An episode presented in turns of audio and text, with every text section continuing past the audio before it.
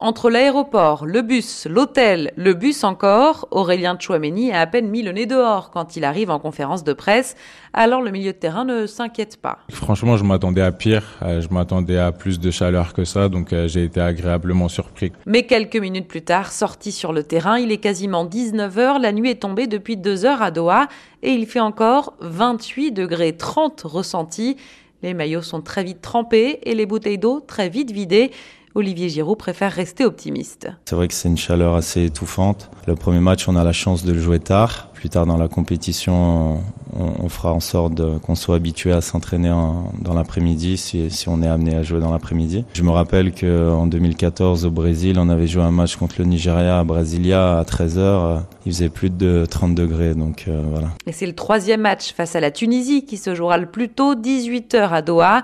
La climatisation dans les stades, qui selon le gouvernement qatarien ne devait pas être en marche à moins de 25 degrés, risque bien d'être allumée une bonne partie du mondial.